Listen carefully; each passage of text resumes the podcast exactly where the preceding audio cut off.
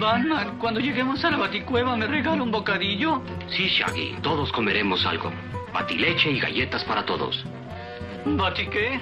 No le creas, compadre. Así le dijeron a mi hermana y ahora estoy lleno de sobrinos. Ahora nadie me detendrá. Ya estás viejo, Megatron. A la grande le puse cuca. Tienen que ver mi nuevo invento. Imágenes en movimiento.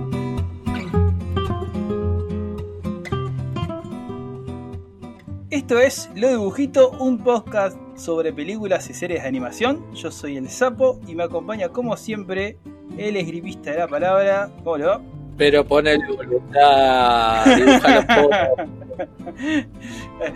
un día vamos a llamarlo a Rizzi solamente para que diga eso. Y en esta, en esta oportunidad tenemos una de venganzas ninjas Coinage, una cosa medio rara, comedia en un tono más para adultos, una producción de dudoso público objetivo. Estoy hablando de Ternet Ninja. Y el bello nombre, está el bello nombre Ninja Cuadros. Que me gusta que lo destacan, ¿no? Los ninjas no, no, no, no son a. Que está dirigida por Anders Madesen, le digo yo, ¿no? Yo uso la T, se escribe TH y lo, lo pronuncio como una D. Hay una doble T ahí, vayan a saber. Es danés, no tenemos idea cómo se pronuncia. Que dato curioso, eh, Madesen no solo, no solo dirige, sino que es el guionista y el autor de la novela original de 2016. Y esta película es de 2018, se dobló al inglés en 2019 y casualmente se, estren- se estrenó en junio del 2022 en Argentina, casi pegadito a Buzz Lightyear y en pocas salas, así que medio pasó desapercibida, pero la película no, me creo que mereció una respuesta más grande del público, pero bueno, si no hay la policía que lo acompañe, No me enteré que salió en los cines, tengo el corazón roto, hubiera sido para ir a verla. es para ir a- era para ir a verla. Yo sabía, yo lo sabía, y finalmente dije, ah, no, tal vez no es para verla en el cine, pero la verdad que sí, la verdad que sí daba y hubiese hecho el esfuerzo. Estaban, ba- estaban bastantes eh, salas y tenía, sea, no era una función especial de un martes, sino que estaba todos los días en varias funciones en bastantes cines comerciales. Pero uno de los problemas de, de Eternal Ninja, problemas en sentido del acceso al público, fue que aquí, y se entiende a la perfección al ver la película, que eh, fue categorizada con PG-13, mayores de 13 años. Y tiene sentido. La verdad que yo no la veré. Sí, tiene sentido que, la- que haya pasado por ese, por ese filtro, pero bueno, aleja un poco de una película animada que suele ser para toda la familia, suele ser destinada al público infantil, tenga esa restricción. Encima tiene una imagen que parece, digamos, como infantil, como para cosas chiquitos, pero no, no, no. Una vez que ves la película, No, no hay nada, es verdad, no hay absolutamente nada en el póster, incluso en el trailer, si uno lo revisa, viste que ahora las páginas de los cines tienen como para ver el trailer en YouTube. Así es. Incluso en, en el tráiler no había nada que evidenciara que por ahí podría haber algunas cuestiones sensibles para los chicos en esta película. Y lo que a mí me, me llama la atención de- del tono y el público objetivo, podríamos decir que es una película accesible para nenes más grandes, tipo 14. Pero aparecen temas como la violencia, la muerte, chistes sexuales, la aparición de drogas. Menciona drogas. Podemos mencionar ahí la escena inicial, básicamente, que arranca con todo la película. Sí, todavía, como no arrancamos a describirla, pero sí, arranca con el asesinato de un niño. Asesinato de un niño en una... Encima es muy potente la imagen porque es en- eh, se asesinan a un niño que es un trabajador explotado en una fábrica en Tailandia. Y, por, y lo, lo- mata el empresario que este está dueño, de que es dueño, que bueno, va a ser el villano de la película, pero es dueño del lugar. Lo mata moliéndolo a golpes. Es como. Decir, es una escena que no tiene ninguna sutileza. Es una escena des- descarnadísima. Y además te muestran que tiene señales de, de anemia. Es, ya arranca con todo. La película medio que sentando el tono inicial, pero después como decae. Después se vuelve como un- una premisa normal, tipo cliché, family friendly, del chico que no puede enfrentar sus problemas y va intercalando entre cosas que van sucediendo que son medio, medio polémicas. Bueno, hablando de polémico, estoy investigando y el director, este Madsen, tiene una película previa basada en un programa de radio hecho por él, una especie de serie de radio. Y la película está protagonizada por Terkel, se llama Terkel en Problemas, que sería el primo de protagon- del protagonista de esta película que estamos reseñando. Y el pibito es un pibito que nada, va al colegio, 11, 12 años tendrá. La hermana del mejor amigo gusta de él. Y él le hace bullying porque ella es gorda. Hasta ahí, bueno, podría ser un poco polémico nada más. Hasta ahí podemos hablar del desarrollo, ¿no? Bueno, si lo hicieron bien, ¿viste cuando uno dice si lo hicieron bien? Vamos a ver. La hermana del amigo, después de eso, se suicida tirándose de un balcón por el bullying. Y prepárate para esto, sapo. Cuando se entera que se suicidó, la hermana del amigo, Terkel, adelante de todos los compañeros del colegio, dice: Por suerte no le cayó a nadie encima. ¡No! Y eso lo vuelve más popular. Claro, el chiste- No, en serio, el, eh, haber dicho ese chiste. Es, es, es difícil, es difícil. Claramente estamos, Matterson es polémico. ¿A qué nos enfrenta esto, no? Que nosotros lo hemos hablado cuando vimos la. por separado, vimos la película. Que uno puede decir que algo no es apropiado, pero no sabemos cómo fue la. cómo se promocionó y para qué tipo de público en su país y cómo es entendido de eh, un determinado contenido por una edad. Por ejemplo, me explico.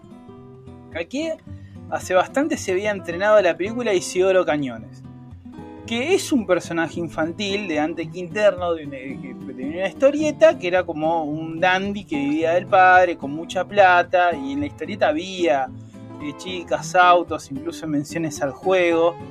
Pero la película no era de la década del 60 con cosas cuestionables que podrían sacarse como alusiones al juego, a la timba, fuera de la cultura del trabajo, sino que cerca del 2000 y se vendió como una película para chicos, pero aquí en Argentina ciertas cuestiones siguen siendo consideradas que no son, eh, no son perjudiciales para los chicos, como la objetiviz- objetivizar la figura de la mujer supersexualizada no causó problemas. Un personaje dentro de la película que está. Eh, Luciana Salazar, que era una vedette, le daba la voz. ¿Y cómo será para los daneses este tipo de contenido? Quizás a los chicos de 14 años, como pasa con Japón con la violencia, ¿no? Puedan acceder y sea culturalmente aceptado. Eh, Es realmente tan difícil saber esas líneas donde se trazan. Ni hablar de que esta película es danesa. Tal vez allá el público infantil se tienen otras consideraciones. Para nuestra sociedad es polémica esta película, ni hablar la que yo mencionaba del primo. Pero ya esta tiene cosas raras, cosas fuertes. Y, eh, y lo que tiene que ver incluso las animaciones eh, que son estadounidenses o, o de habla inglesa. Yo recuerdo Nickelodeon, hay, eh, hay animaciones para chicos más considerados más grandes, son súper cuidadas, como Danny Phantom. Yo recuerdo el Spider-Man de los 90 no podía dar un puñetazo para que no sea mal visto, ¿no? Y cómo cambia según la región. Compararlo tal vez con lo que era Ren y Stimpy. Lo trajiste a cuenta, yo no me, yo no me había fijado, pero es verdad. Y Stimpy fue- se transmitía en Nickelodeon y en MTV. Y en MTV se transmitía después del horario de protección al menor a las 12 y en Nickelodeon mediodía. Y más allá, bueno, eh, eh, Ren Stimpy fue una propuesta muy escatológica, de un humor muy visual, pero incluso tenía alusiones sexuales, pero mal, ¿eh? Sí, sí, y era fuerte. Era fuerte. Había un capítulo de la playa que eh, guardacostas un momento dado corría y había un primerísimo plano del pantalón donde se movían sus testículos. Y eso pasó para un programa infantil en Nickelodeon. Igualmente tuvo un montón de problemas Ren y Stimpy. ¿eh? Sí, sí, sí, por supuesto, es que era justamente como algo muy difícil de mantener en, en- en nuestra sociedad. Y bueno, hay que ver qué pasa, qué pasó allá, qué tipo de recepción tuvo, si les chocó estas cosas, porque ahí verdaderamente pasa que está esta premisa como muy infantil en lo que puede ser el esquema, la estructura narrativa es como muy obvia, pero intercalada con elementos muy adultos. Y en razón, bueno, la historia empieza así. Está buenísimo cómo arranca, porque muestra a Tailandia como... eh, hay un, como eh, un plano panorámico que muestra a Tailandia desde su perspectiva turística. De hecho, aparecen algunos turistas allí. Y después, así hincapié en lo que sabemos todos, que la mayoría de las fábricas de trabajo infantil clandestino donde explotan y mueren niños provienen de Tailandia. De hecho, eh, cuando se, se busca que se, que se generen fábricas allí, por lo endeble y de la situación y con lo fácil que es llevar la explotación laboral infantil eh, en un lugar como ese. Que pasa, pasa, se entremezcla con lo, lo atractivo del país en, materia turística. Y aparece este personaje que va a ser el villano. Toda esa, esa parte es como muy como dijimos, ¿no? Arranca con todo, arranca muy fuerte. Que vamos, yo diría más mencionar el- los nombres que tienen el doblaje en inglés. Porque tengo miedo de pronunciar mal los nombres daneses, ¿no? Porque es como es, es, es fervo con esa Otto cha. Sí, sí, sí. us- usemos los nombres en inglés que son los mismos que mantuvieron en la edición en español. Philip Eppermint. Este, además cómo está retratado, ¿no? Como un hombre rubio, ario. tiene, bueno, es millonario, tiene ropa cara. Y yo quiero resaltarle, porque nos muestran cómo pasa en esta fábrica, que están eh, haciendo estos muñequitos de ninjas, ¿no? Un montón de chicos chiquititos, muy, muy chiquititos, que te, te- te- muestran que están todos muy flaquitos y que no comen, y están haciendo mecánicamente estos muñecos. Pero yo quiero resaltar la imagen de la especie de capataz o encargado que está en esa fábrica. Está caricaturizado de tal manera que no nos cause gracia, sino indignación. Pero no sé qué tan alejado de la realidad puede ser eso. ¿eh? El que está con un palo, el que es como la mebotas del, del tipo. Sí, es como que al principio da la impresión de, bueno, nada, nos van a mostrar a los niños en una situación difícil, pero con un tinte cómico, medio humor oscuro, pero bueno, lo van a aliviar de ese modo. Hasta que aparece después el rubio menemista, por citar ahí a Jorge, te lo resumo, y literalmente lo muele a palos a un pibito. Afortunadamente ponen en contraste como para redirigir la posición que toma la película hacia esa situación. Hay una excusa narrativa que es el traductor. El traductor que se llama Hyperman desaprueba lo que está pasando, dándonos una señal de que hay, hay, una dirección, o sea, hay una forma de ver la situación que, es aprobante, ¿no? Ah, más de todo lo que sucede con car- caracterizar el, el, el capataz. Pero hay algo que sucede antes, eh, antes que ese, pequeño discurso de Epperman que lo define como villano, que, el, que es increpado por, el, por el traductor, que no sabía dónde iba, y le, y le dice, bueno, esto está mal, señalando a los chicos trabajando. ¿Y te acordás lo que le dice? ¿Qué le dice? Los chicos están acostumbrados a trabajar en Tailandia. Y si yo no hago una fábrica ilegal, alguien más lo va a hacer. E- e- Esa lógica circular Esa la lógica circular. Y cuando pide algo que lo, lo- o sea, es como la definición rápida del personaje, pero que remata que no, este, lo, lo- lo- termina de definir como una persona especial cuando pide el agua. Ah, y que le dan agua, primero de- del agua que toman los niños. Claro, manda me, me, me, mau, mau. Y lo manda a una pobre nena que estaba ahí, ni siquiera a buscar él. Yo digo, recibió poco castigo, ni casi ninguno, el, el encargado de la fábrica esa clandestina. Te digo más, algún día no, eh, podemos viajar, vamos a, pe- a pegarle al actor de doblaje del tipo ese.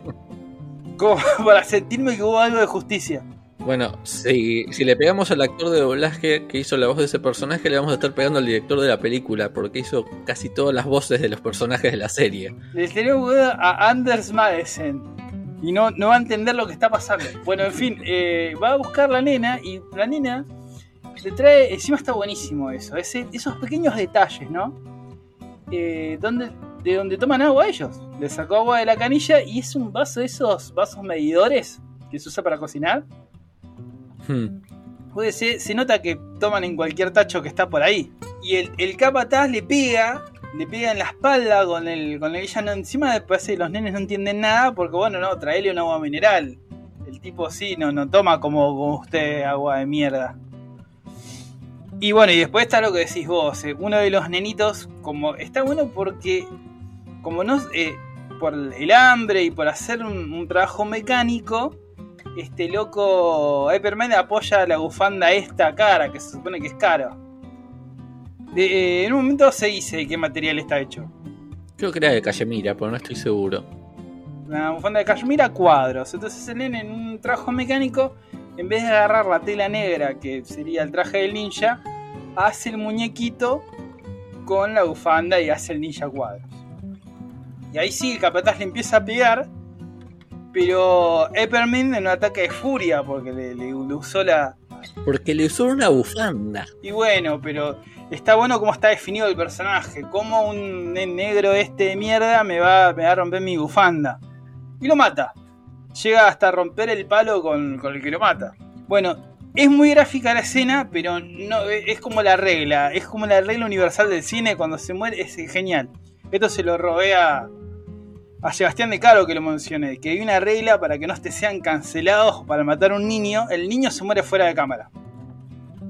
Sí, sí, sí, casi siempre es así para que no sea tan fuerte. El que rompió esa regla, que lo quisieron matar, pero porque es un maestro, fue John Carpenter. En el ataque a precinto 13 hay una nena que se acerca a unos lo- los malos y le pegan un tiro en el pecho. Y, ve- y ves que le tiran, eh, hay un plano que le pegan un tiro en el pecho. Una nena rubia chiquitita. Wow, poco es para hinchar las bolas, dijo John Carpenter. Digo, no, yo, bueno, la regla escrita es esta, yo soy John Carpenter. Y por eso lo Para demostrar que podía. Se puede. Mirá, mirá cómo se puede. ¿No la viste esa, Salto al Precinto 13? No, no la vi. No es animada, así que me quedo esa recomendación y véala cuando pueda. Y no podemos entrar en detalles. Bueno, entonces eh, este Epperman se raja. Yo no entendí lo de lo del traductor, a ver si vos me lo podés explicar. Bueno, el- el tipo está escandalizado por lo que sucedió. ¿Qué le, le paga de más como para que se calle? No entendí por qué. Sí, básicamente lo soborna para que no, no joda y que quiera seguir trabajando para él, por más que acaba de matar a un niño a golpes frente a sí. Claro, y además como que le dice que soy inimputable, ¿no? Si vos no vas a, me vas a traducir más, me consigo otro y listo. Sí, sí, sí, es la, la misma lógica y el- la asquerosa persona del traductor acepta eso también. Estos dos minutos construyen perfectamente al villano. Después, Eppermine no va a volver a tener escenas significantes donde va a hacer como monólogos y demás, ¿no? Estas pequeñas frasecitas y estos aciertos para mostrarlo. Además, hab- habla de un arquetipo, ¿no? Nosotros nos podemos referir a la vida real. Si alguien tuvo un jefe o, personajes de la vida real o de los que se conocen, ¿no? Responde el arquetipo. Bueno, convenientemente para la trama, al tipo se le cae la tarjeta de crédito y cae un rayo en la fábrica que le va a dar le va a dar vida al Ninja Cuadros que da el nombre a la película. Se escapa de la fábrica y ahí arranca la película, ¿no? Porque es una película que tiene como muchos ribetes, pero se desarrolla bastante lineal. Sí, el resto de la película es tipo, fuera de un par de momentos, parecería una película clásica donde nada, aparece un niño que necesita la ayuda de su amiguito, muñeco de peluche para aprender a valerse por sí mismo y tener sus ideas. Claro, es como el chiste este de, de los Simpsons, momia fútbol, la momia futbolista. ¿Te acuerdas? Aparece este como tráiler falso de la momia futbolista. Momia futbolista, me enseñaste a creer en mí mismo. Exactamente, uno podría haber esperado eso y ya. Y un poco lo cumple encima. Un poco lo cumple. Pasa que está interpelado, como dije, por todas estas cuestiones adultas. Aparece. Igual tiene chistes muy bien logrados, ¿no? Aparece este Stuart Stardust. Que. Yo no. Esto, a ver. Vamos, vamos a, a- Stuart es el tío del personaje principal, que es Alex, que es el chico que finalmente se va a encontrar con el Ninja Cuadros, que le va a cambiar la vida.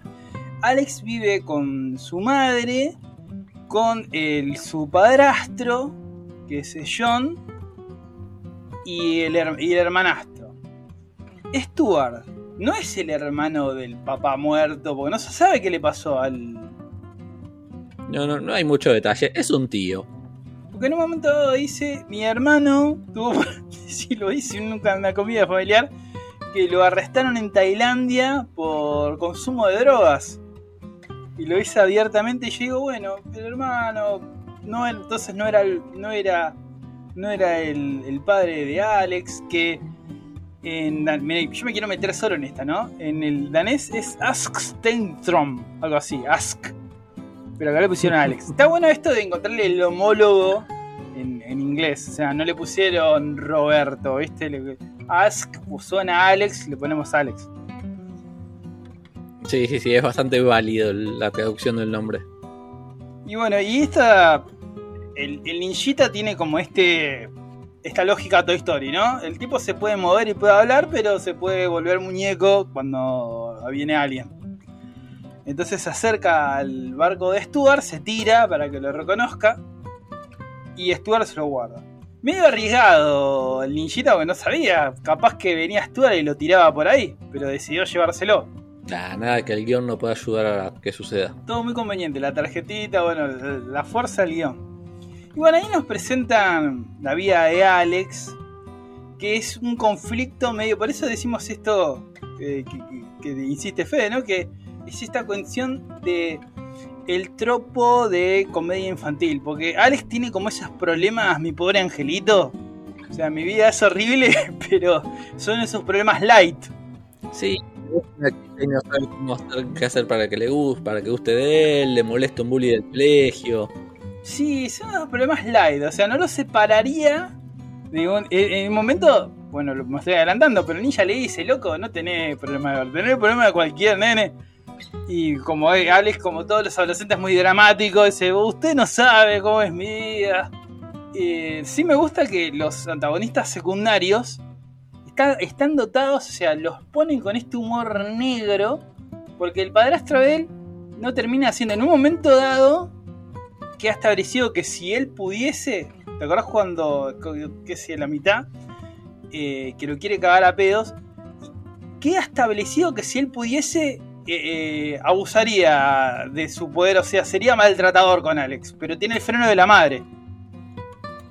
Sí, son, son personajes extraños porque tanto el padrastro como el hermanastro rayan, digamos, lo violento y tipo y una situación abusiva, pero no llegan a caer ahí y después incluso tienen como una especie de redención donde los vemos ya más como bueno integrados en la familia.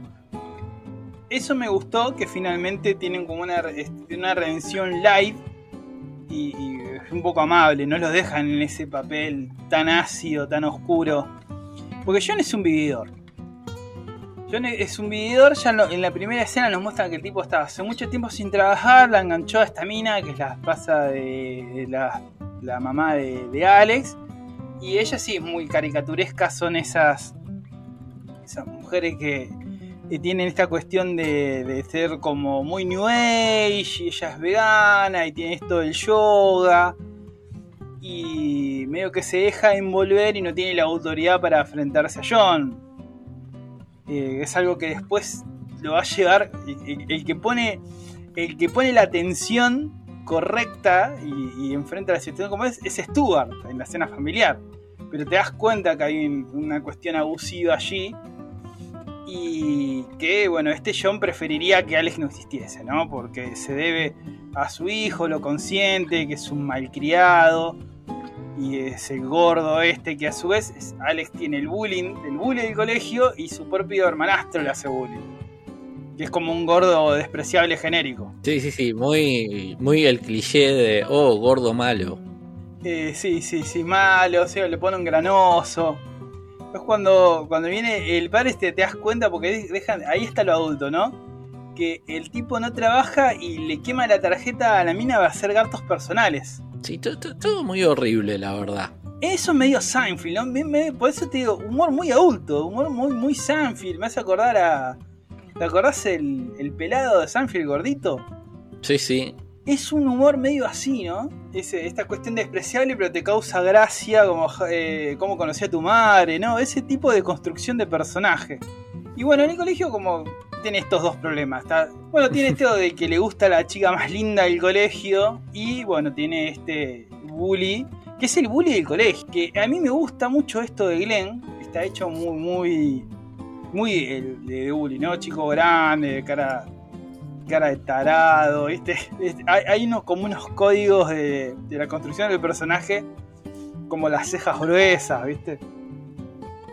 Este que también es un bully genérico, pero lo que a mí me gusta que está esos pequeños detalles que hay acerca de cómo está retratado él, es el papel del, del profesor.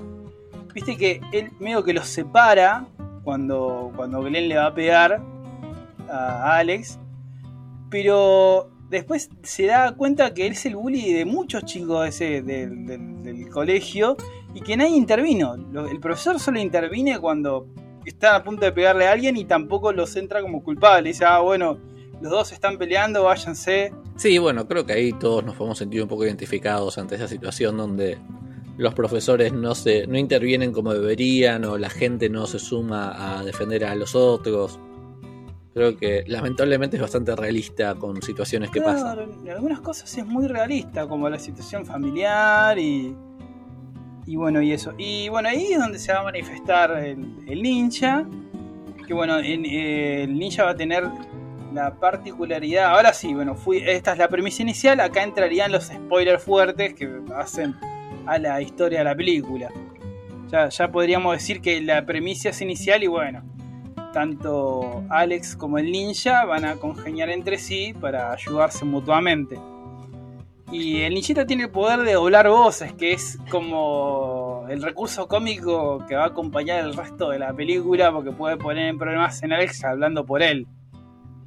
Y le insulta a este bully para que el otro lo persiga. Entonces le dice, bueno, si vos me ayudas a mí, le dice el ninja, yo te puedo ayudar. a vos". El ninja quiere buscar a Hypermind. Eh, hasta ahora no sabemos con qué fin. Tal vez el, de vengarse, pero no sabemos con qué fin específico. Y ahí, bueno, hay, todo un juego de resolver los dos problemas, ¿no? El primero es un poco más sencillo. Esta chica Jessica va a hacer una fiesta y casualmente el apellido de Jessica es Eppermine. Así que habría posibilidad de que el padre de Jessica sea Philip. Es medio, el ninja medio estuvo medio flojo. Yo primero lo que preguntaría es si Jessica es rica. Es como que se, se da muy por sentado y que en parte está bien por la estructura de película, tipo algo, una construcción típica de las historias es si tenés el mismo apellido sos de la misma familia. Claro, yo digo, ah, bueno, pero ahí está bien, es un apellido errado de Permanent. Hasta hubiera sido un conflicto clásico, digamos, de, oh, justo la familia de la chica que le gusta son malos. Y bueno, iba a ser una fiesta el sábado, o sea, la- no sé cuándo arranca la historia, qué día de la semana, pero el sábado va a ser una fiesta. Entonces, bueno, queda, queda esa premisa de encontrar al padre de Jessica y bueno, el ninja cumple su parte. Y en parte, medio que lo pone en problemas a propósito, que eso es lo... es una body movie, pero como vos habías dicho, como había dicho a mí en una oportunidad, es medio TED. Es, es, no, no es tan body movie... eh, eh, de en sentido infantil, sino es algo como mal adulto, ¿no? Lo pone en problemas a propósito. Es medio pícaro el ninja, ¿no? No es tan copado. Medio que lo pone problemas a propósito para que enfrente sus problemas. Eh, podríamos decir que bordea el ser forro el ninja. Eh, es medio un alfa el chabón, ¿no? No, no es tan copado. Eh, alfa es más, es más copado igual que el ninja, ¿eh? Sí, sí, sí, totalmente es más sano y buena persona. Eh, Más sano, así todo. Vos sabés que, y ahora un pequeño interludio, el primer Alf iba a ser medio el ninja.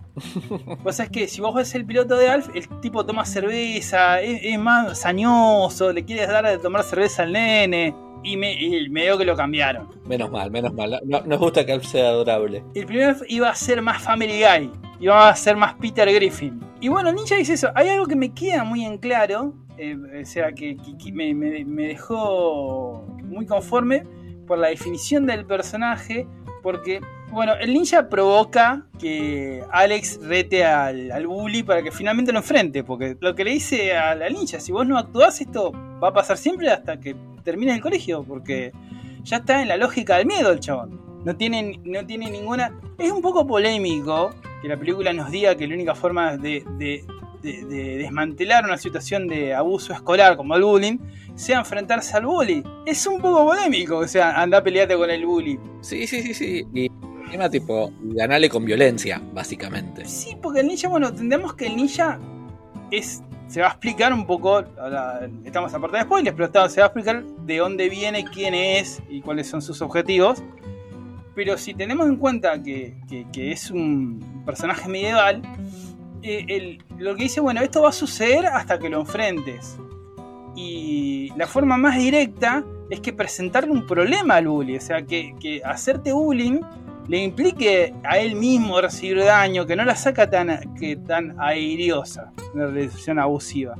Entonces él, hace que lo cite en una plaza y están construyendo, bueno, ninja, ¿no? Están construyendo trampas y demás. Y Alex le dice algo muy, eh, muy copado. Le dice, che, pero esto, esto no es honorable, esto es de cobarde, anda poniendo trampas. Entonces le dice algo genial el ninja. Dice, vos ya sos un cobarde. ¿Qué, qué más te da? Ya, ya, sos un cobarde. Sí, ¿Qué, me estás diciendo? ¿Qué mi container? Ya sos un cobarde. Vamos a traer encima dice, bueno, que entonces me vas a enseñar. Bueno, finalmente lo hace, ¿no? Pero, ¿qué? ¿Le voy a pelear? Dice, vos sos boludo, claro que no. Lo vamos a tener acá en nuestras condiciones, en nuestros términos, y le vamos a entender una trampa. Pero bueno, también hay una. eh, me, me alegra mucho que una película de ninjas agreguen una secuencia de entrenamiento. El ninja le tira, tiene una semana nada más, ¿eh? pero le enseña a pegar, le enseña a defenderse. Porque Alex, como todos los chicos buenos, no saben ni pegar, se dejan pegar. Entonces le enseña a bloquear, ¿viste? Con la escena de los palos. Y lo saca bastante bueno de un modo relativamente creíble, digamos. No, no, lo vuelve un combatiente espectacular. Sino que bueno, nada, le enseño a tirar algu- algunas piñas y cosas por el estilo así. Creo que está bastante mejor balanceado de lo habitual. Sí, le, le enseña a bloquear, le enseña a defenderse y le enseña a pegar. Yo que eh, practiqué eh, artes marciales te digo que, que para, que, que es muy real. Muy real lo básico que le enseña. Sí, yo que he recibido golpes te diría que es una enseñanza que todo niño debería recibir el cómo defenderse un poco. Sí, es una defensa personal clave. Le dice, bueno, eh, si, eh, para pegar, uno lo puede, no lo dice allí, pero uno lo puede codificar. Para lanzar un puñetazo, si, el oponente usa la mano derecha, si es diestro, lo que hace es poner la, pierna derecha como punto de apoyo. Entonces el que dice, no, pisalo, va a perder el equilibrio y ahí lo tirás. En el piso te sentás arriba. Le, le enseña lo básico. Hace esto porque, bueno, una pelea real te va, te va a matar. Y le enseña a bloquear los golpes. Pero para, para poder hacer eso tiene que perder el miedo a ser golpeado, el miedo al dolor. Entonces ahí el ninja es medio bicho. Porque le arma todas las trampas, pero no le deja. Él, él lo sabe. El ninja sabe que finalmente Alex va a tener que enfrentarse a Glenn en una pelea de verdad. Pero se lo reserva. Entonces, eh, cuando bueno, hacen lo de las trampas, Glenn cae dentro de las trampas, es una escena bastante divertida, pero cuando llega la parte del, del contacto directo, el ninja ya le da mochilita como para alentarlo, que pierda el miedo, que es la única forma que va a tener para, para, para enfrentarse finalmente a Glenn. Bueno, y lo logra. Por, su- por suerte lo logra. Hay una escena un poco incómoda donde Alex es- recibe golpes y todos como se preocupan por él porque le está pegando en serio y muy fuerte. Pero bueno, termina ganando la pelea. De nuevo con esta lógica de que nadie interviene para ayudarlo y nada por el estilo. No, los amigos son una, son una masa. Uno es uno de mis personajes eh, favoritos, que es Odysseus, que es como, es copado, pero es un amigo que no está en las malas. De hecho estaba como, eh, decía, bueno, cuando recupere la conciencia te vamos a llevar un chocolate, se caga de risa. Eh, aguante Odysseus. que Odysseus en realidad gana mucho con que... que- que- da, igual le, le- le da las gracias cuando inintencionalmente lo defiende de, de Glenn, porque en realidad es el ninja. Después una cuestión es que le resuelve el ninja es con el hermanastro, ¿viste? El hermanastro lo empieza a chantajear con el hecho de que él tiene un, como un diario personal, la chica está Jessica y le dice, bueno, ahora, como eso de los nenes, ¿no? Si no haces mi tarea, si no haces esto, yo le voy a decir a todo el mundo. Y otra vez la lógica, me encanta esta lógica del ninja, que dice, bueno, Eva hay como un intercomunicado en el colegio y así, eh, finge ser Alex para declararse a, Jessica. Entonces dice, "Co- eh, pero me muero de vergüenza, ¿por qué hiciste eso? Y el ninja le dice, bueno, ahora no tiene con qué chantajearte, con qué, con qué te va a amenazar, ya está. Y además con, con el punto de vista adulto de decir, bueno, y ahora sabe que, le- que te gusta. ¿Y cuál? Ah, ya está, lo sabe. Listo, no, no se pierde nada. O, o, o, o le va a agarrar viaje o no, viste, una más al ninja en ese sentido, pero también medio bicho, porque no, no- no- no es la jeta de él que está, él se resguarda en su papel de muñeco. Bueno, y ahí donde nos cuenta, creo, creo que fue un momento antes de la pelea, eh, en una, la, la escena clave donde el ninja dice quién es, ¿no? Cuando Alex le pregunta, eh, bueno, Taiko le dice, ¿qué sabes vos de los ninjas? Dice, bueno, sí, que son medievales, que estuvieron. Y Taiko le cuenta que la mayoría de los ninjas fueron exterminados por eh, samuráis y sus señores feudales en el periodo Edo y que fueron asesinados en, en Iga. Fueron eh, la última gran resistencia de los ninjas fue en Iga. Bueno, ahí cuenta la historia que está narrada, o sea, esto es una película en CGI, pero toda eh, la historia del ninja, que en realidad se llama Taiko Nakamura, está narrada en una secuencia de animación tradicional con la estética de videoclip y todo se lo cuenta en una forma de un rap.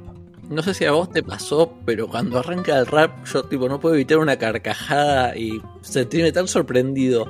Porque es muy de la nada, que de repente sale un rap donde cuenta su historia. Fue maravilloso que hayan decidido contarlo con un rap. Me, hace- me hizo acordar medio a Kill Bill. Es algo muy posmoderno, pero es muy divertido que hayan decidido contar este rap y es el que vamos a escuchar en este momento. Taiko Nakamura. ¿Quién? Taiko Nakamura escondido está, con 10 niños del clan a los que ha de cuidar. El enemigo ataca al pueblo en la oscuridad, del ha de proteger al clan Top Gun. El perro rastrero que le traicionó, guió a los enemigos, no tenía honor.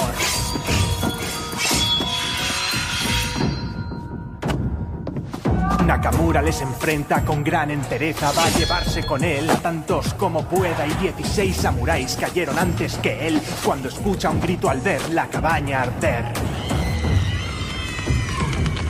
Todo está perdido, la vida se le escapa, decide dar su alma a cambio de venganza y un relámpago del cielo le golpea el cuerpo entero y su espíritu se marcha como un rayo justiciero. Encontrarán antes que llegue el día al traidor ajusticiado, retorcido en agonía y desde entonces cuentan las historias que Nakamura vuelve cuando el mal aflora. En busca de justicia su alma vuela y golpea, rauda y fiera como un rayo en mitad de la tormenta y castiga a aquellos con sangre en las manos que hacen sufrir a los niños y luego pasan de largo. Recordad para siempre su astucia y su pericia. Taiko Nakamura, guardián de la justicia.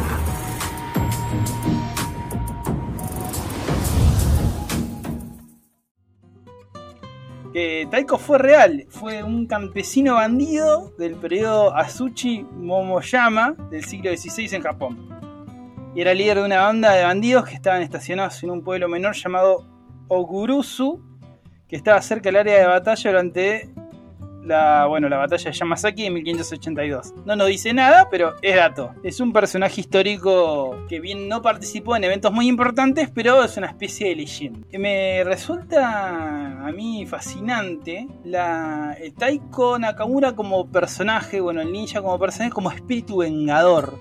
Él al morir, al defender a los niños, hace esa conexión espiritual, esa conexión sobrenatural, que es un espíritu vengador de los niños al Eppermin asesinar al niño tailandés, ahí se hace presente Nakamura como fuerza de la venganza. Lo que, que está. al- Alex desconoce que lo que Taiko está buscando es asesinar a Eppermin, es un espíritu vengador. Y Su misión como entidad espiritual o como manifestación mágica es la de vengar a los niños asesinados. Él quiere matar a Epperman. Pero Alex no lo sabe. Alex es, medio bonachón y medio de pocas luces, porque nunca le pregunta para qué lo quiere buscar a, Hypermind. Es, es curioso porque es como Alex sigue la lógica clásica de una película para niños, donde la venganza nunca llega a ese nivel. Entonces, como bueno, sí, nos vamos a vengar, vamos a hacerle algo malo para que aprenda a no ser malo el malo. Ahí jugando totalmente con las palabras así hiper remarcadas. Pero no espera más que eso. Y es, muy interesante que cuando él, tipo, nada, se niega a matar a una persona, eh, lo que hace Taiko Alex tiene como esta lógica infantil y Taiko tiene una lógica como película Charles Bronson, tipo Vengador Anónimo. Y se, y se revela en la fiesta, ¿no? Alex no está muy, muy ansioso por encontrar a Epperman porque no sabe cuál es la misión de Taiko. Entonces, bueno, lo podemos buscar después, no pasa nada. Y Taiko medio que se indigna, digo, loco, yo te ayudé, hice lo del bullying, la minita, y vos la verdad que no me estás ayudando en nada, está desesperado para terminar su misión. Y cuando encuentran al padre de Jessica, que no es Eppermine, Taiko sale a matarlo. Ahí se da cuenta Alex que el objetivo era, era matarlo. Se ofende con, con Alex, eh, Taiko, y lo hace pasar por loco y lo mete, lo mete en un manicomio. Hace que los metan en un manicomio. Es tipo. Ya es muy negro, loco. Y encima, no es que lo hace para demostrar un punto y después, bueno, ya está. No, no, en principio él es como, bueno, ¿sabes qué? Vos me cagaste, vas a terminar en un manicomio y punto. Después medio que lo va a buscar y no le queda media opción a Alex. Ahí como ellos se llevan finalmente bien, pero dice, bueno, loco, me vas a ayudar, te saco. Pero además, tipo, lo, le termina ayudando solo porque, bueno, vos vas a negociar con lo que yo quiero, si no, no te ayudo un carajo. Es una cosa medio así. Bueno, pero finalmente, bueno, hay como estos pequeños momentos de redención. No es totalmente problemática la película porque entiende que hay cosas que quieren que resolver.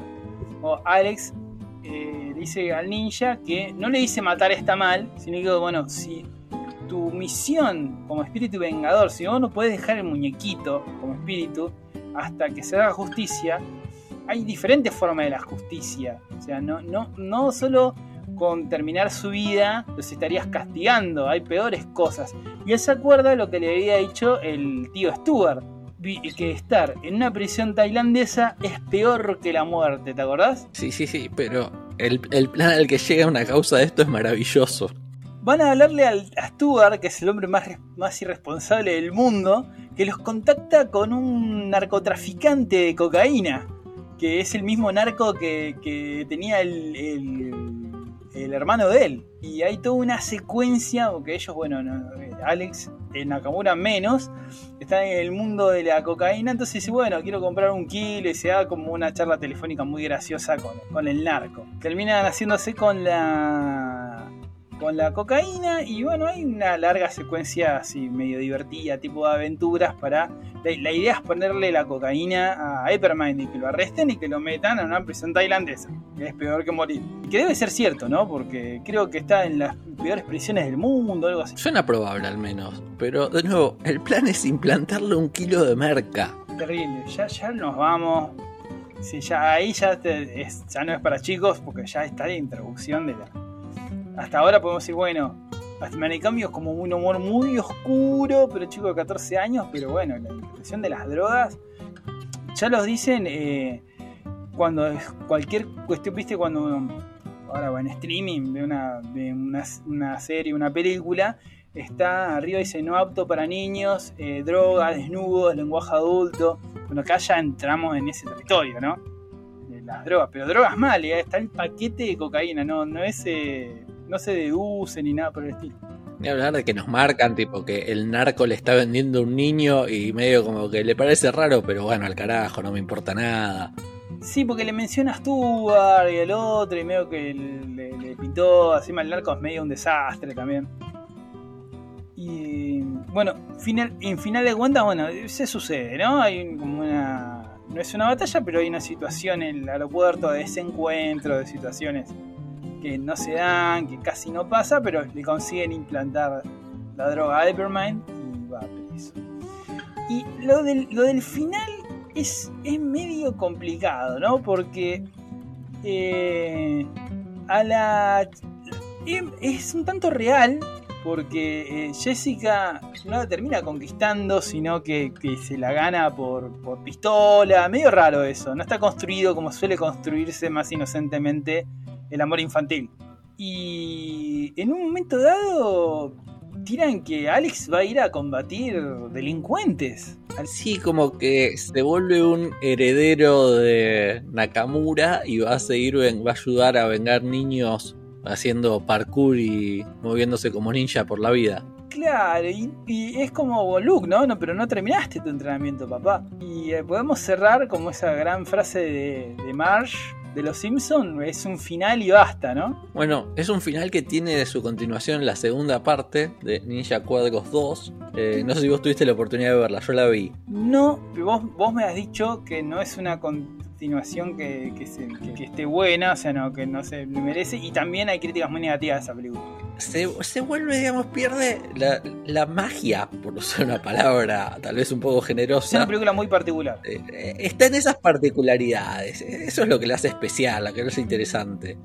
En cambio, la 2 se vuelve una película genérica para niños, muy mala, muy olvidable, eh, donde no. Fuera de las apariciones del tío, que siguen siendo muy fuera de la lógica habitual, el resto se vuelve más lo cliché y esperable. Bueno, y eso, ¿no? Creo que con, con conclusiones finales tenemos que decir que es una película revisitable por ser tan particular y además es muy, muy entretenida. Creo que sí, que lo, sus particulares hacen que termine valiendo la pena verla. No porque sea una muy buena película o porque sea súper memorable, sino porque es ver algo muy distinto a lo que uno esperaba. Exactamente, esa es la parte. Es muy distinto. Dentro de todas las que puedan tener una premisa similar, esta interpelación o estos elementos y que, que- que hagan un poco de ruido lo hacen muy interesante.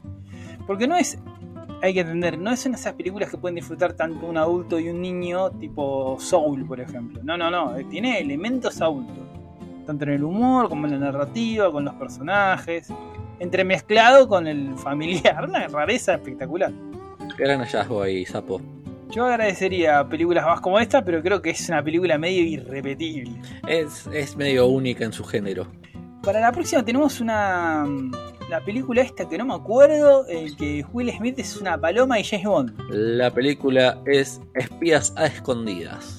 O Espías con disfraz, depende de la traducción. Depende de la traducción. El original. Spice in Disguise. Hasta la próxima será. Estamos en Instagram, arroba lo dibujito guion bajo podcast. Y nos vamos a reencontrar hasta la próxima, amigos gremistas, en otro capítulo de Lo Dibujito. Bien, bien, bien, bien.